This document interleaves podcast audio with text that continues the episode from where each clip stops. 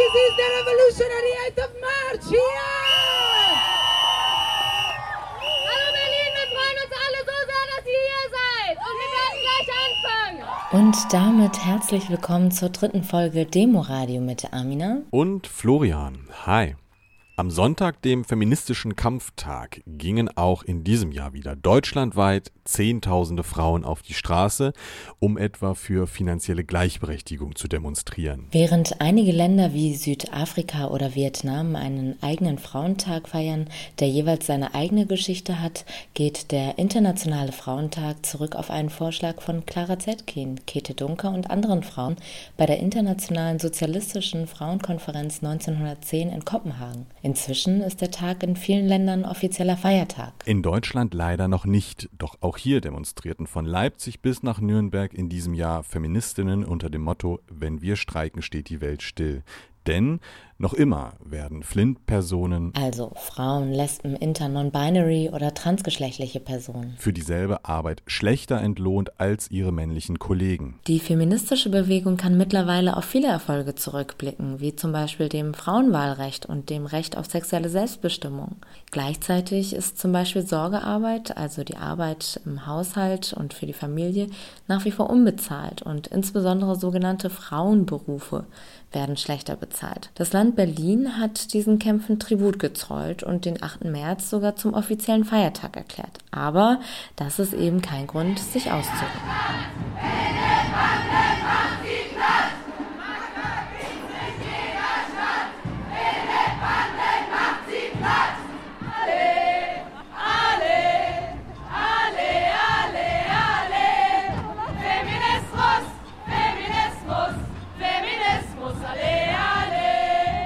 Aufgerufen zu einer von vielen Demos hatte an der Warschauer Brücke etwa das Bündnis internationalistischer Feministinnen Berlin. Insgesamt sollen laut Veranstalterinnen zwischen 12.000 und 20.000 Teilnehmerinnen allein in Berlin auf der Straße gewesen sein. Auch die chilenische Gruppe Las Tesis war mit ihrer Performance Un Violador en tu Camino, also ein Vergewaltiger auf deinem Weg, vor Ort.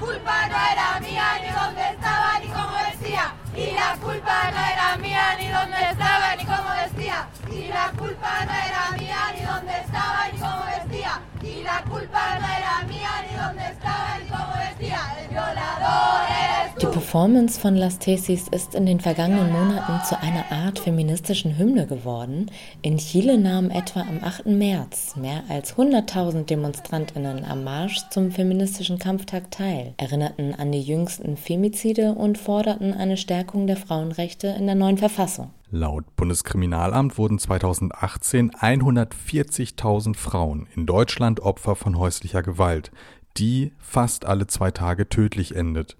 Dass es also keine Party, sondern ein Kampf ist, wissen auch die Women in Exile, Amina. Du hast sie am 8. März besucht und mit ihnen gesprochen. Genau, die Women in Exile kämpfen seit 18 Jahren selbst organisiert für die Abschaffung von Lagern für Geflüchtete. Mit ihrer Kampagne Keine Lager für Frauen und Kinder, alle Lager abschaffen, tragen sie ihre Situation zum Beispiel auf Bustouren in die Öffentlichkeit. Sie besuchen regelmäßig Unterkünfte in Brandenburg, dokumentieren die Situation und sprechen mit Frauen, die dort leben. Neben einem Büro in Potsdam haben sie am vergangenen 8. März eine Anlaufstelle in Berlin-Neukölln eröffnet. Dort habe ich Madeleine getroffen, die sich bei den Women in Exile engagiert. Meine Exile ist äh, eine Gruppe von Flüchtlingen Frauen. Und die Gruppe, wir sind äh, um 2002 gegründet, für äh, unser Recht zu kämpfen. Ja, und wir kämpfen gegen Rassismus und gegen Diskriminierung und gegen Gewalt. Was machen wir? Wir mussten immer im Lager gehen, mit Frauen zusammen reden über ihre Probleme. Und danach, wir mussten die Frau für unser Plenum eingeladen, weil wir mussten zusammen eine Lösung finden für unser Problem. Weil die Frauen sind sehr diskriminiert und isoliert. Wir haben unsere Flyer, wo wir haben alles drin mit der Beratung und mit unserer Erfahrung auch. Wir mussten erstmal unsere Erfahrung mit den Frauen reden. Wir mussten zusammen eine Lösung finden für ihre Probleme. Und diese Frau im Lager hat viele Probleme, weil Viele kennen nicht äh, ihre Rechte und viele hat keine Ahnung für diesen Asylantrag. Und viele reden keine Deutsch und wir mussten diese Frau unterstützen, weil wir mussten eine Dolmetscher finden für die geflüchteten Frauen. Madeleine selbst ist 2012 aus Kamerun nach Deutschland geflohen. Im brandenburgischen Eisenhüttenstadt nahe der polnischen Grenze hat sie ihren Asylantrag gestellt. Eisenhüttenstadt? Ist das dortige Lager nicht bekannt für seine extrem schlimmen Bedingungen? Ja, richtig. Es gab aufgrund der desolaten Situation dort schon Suizide und Hungerstreiks.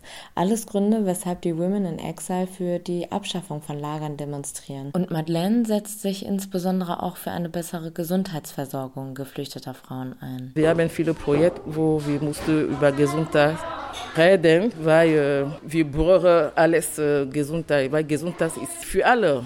In Brandenburg die Gesundheit ist sehr schlecht. Wir haben keine gute Behandlung oder so. Wir sind immer diskriminiert, Rassismus und danach wir mussten immer mit den Flüchtlingen, Frauen sowas äh, Empowerment Workshop machen. Für ihre Rechte kämpfen auch die Betroffenen von Monis Rache. Anfang des Jahres hatte das Reportageformat Steuerung F berichtet, dass beim Festival Monis Rache 2018 in Dixie-Toiletten Minikameras versteckt waren. Die Videos tauchten später auf Pornoplattformen auf. Der Verantwortliche, ein Mann, soll damit 8000 Euro verdient haben. In Telegram- und Facebook-Gruppen organisieren sich daher nun die Betroffenen. Ähnliches geschah auch auf dem Linken Fusion Festival in Lerz im vergangenen Jahr. Hier sind Videoaufnahmen von Duschräumen gemacht worden. Die OrganisatorInnen äußerten sich erschüttert und fassungslos darüber, dass diese Form von Gewalt an Orten stattfindet, in denen eigentlich Antisexismus Rassismus und Gewaltfreiheit als Grundkonsens verstanden wird. Deswegen organisierten Flints im Vorfeld des 8. März eine Demo My Body is Not Your Porn, um genau das zu thematisieren.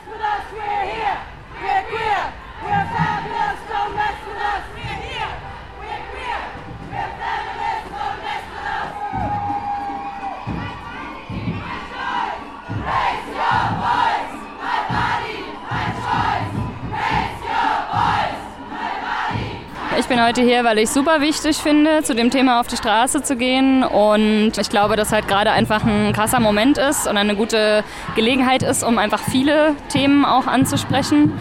Und auch um mit der Scheiße klarzukommen natürlich. Ne? Also es ist einfach auch nicht einfach, das auszuhalten die ganze Zeit und sich die ganze Zeit den Scheiß irgendwie durchzulesen und einfach um da so ein Gegengewicht zu haben und irgendwie zu sehen, die ganzen Menschen, die alle hier sind und sowas, einfach um auch persönlich und emotional damit umgehen zu können. Diese Form von Gewalt findet aber nicht nur im öffentlichen Raum statt, sondern auch im privaten und nennt sich zum Beispiel Cyberstalking, sagt Lena Simon. Simon ist Netzphilosophin, IT-Beraterin und aktiv im Verein Digitalcourage zur digitalen Selbstverteidigung. Cyberstalking ist Nachstellung, aber über den digitalen Weg.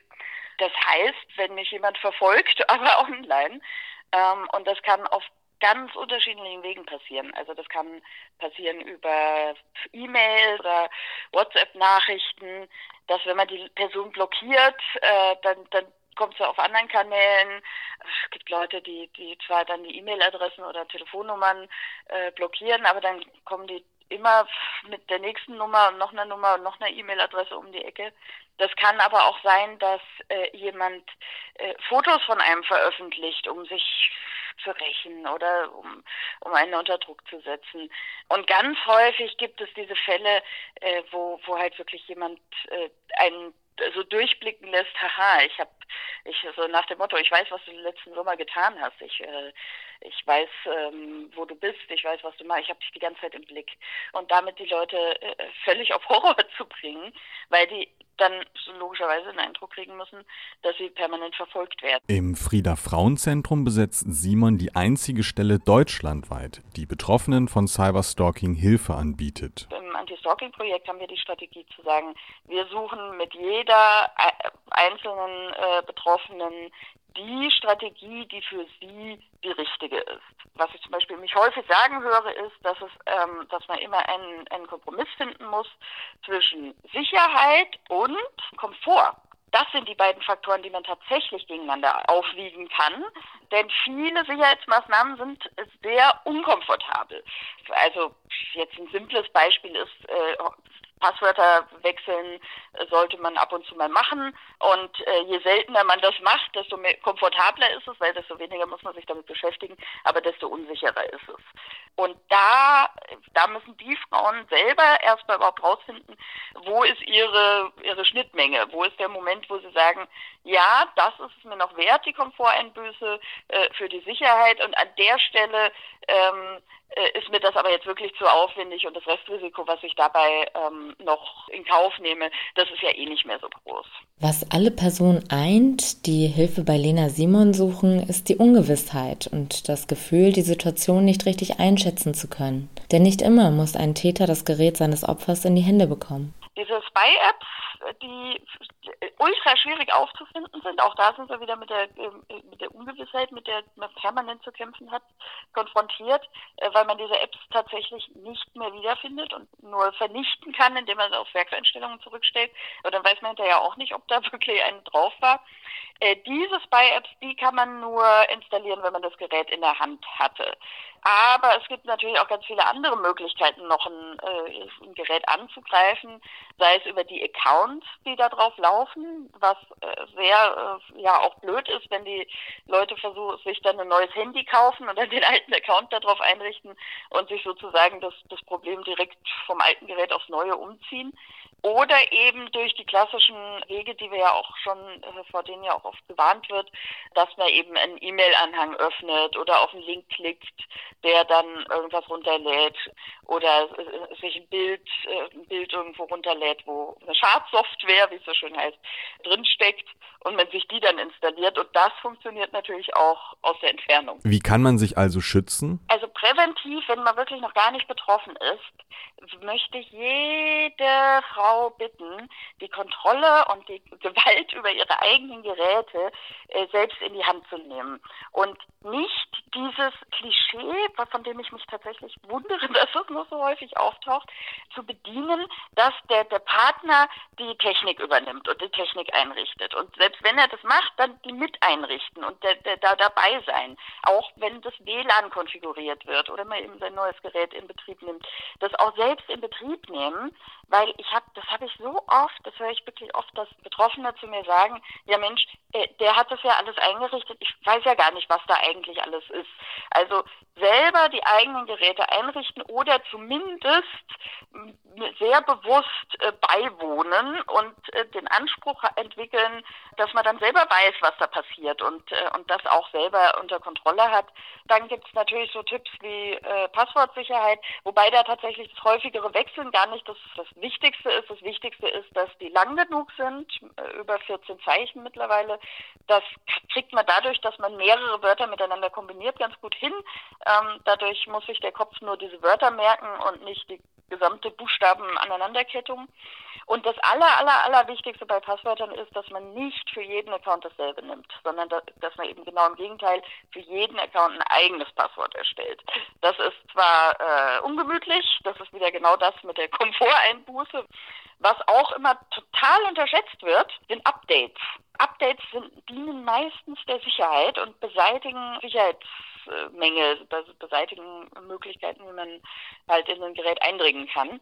Und wenn man eben diese Updates nicht macht, dann ist vielleicht das, der Sicherheitsmangel zwar schon beseitigt, aber halt nicht auf meinem Gerät. Neben der Tatsache, dass Simons Stelle bislang deutschlandweit einzigartig ist, gibt es aber noch ein ganz anderes Problem. Sie hilft nämlich nicht nur Betroffenen von Cyberstalking, sondern besucht auch verschiedene Einrichtungen und berät dort die Teams. Auch da ist ein riesen Mangel an, an Fachexpertise wahrzunehmen. Und das Problem an der Stelle, und das ist das, was mich eigentlich besonders ärgert, das liegt nicht am Mangel von Wille.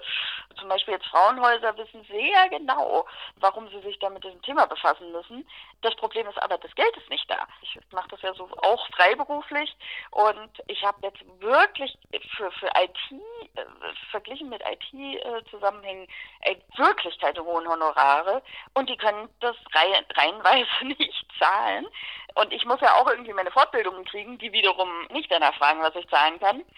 Und da liegt es dann auch oft gar nicht daran, dass sie nicht das Geld haben. Den Topf hätten sie. Aber die sind halt meistens irgendwie gebunden an irgendwelche Honorarvorschriften, zum Beispiel hier im Land Berlin, die alle Frauenprojekte, die vom Senat gefördert werden, unterliegen der Honorarverordnung des Senats. Und die Honorarverordnung des Senats, ich weiß nicht, ob die seit Jahrhunderten nicht mehr geändert wurde oder aufgestockt wurde. Jedenfalls ist sie auf äh, IT definitiv nicht angepasst. Also selbst die aller, allerhöchste äh, Stufe, die man sozusagen mit, mit ganz besonderer Spezialexpertise rechtfertigen muss, äh, selbst diese Stufe ist für IT-Verhältnisse eigentlich noch ein Witz. Okay, ich habe dann, ich habe dann meine Wege, wie ich dann den Leuten nicht absagen muss, sondern trotzdem mit denen übereinkomme. Aber wenn ich mir das klar mache und mir bewusst mache, dass viele in der IT nicht zu solchen Sätzen arbeiten, bedeutet das, dass diese Bindung an die Honorarordnung alle diese Vereine, alle diese Organisationen von IT-Expertise fernhält.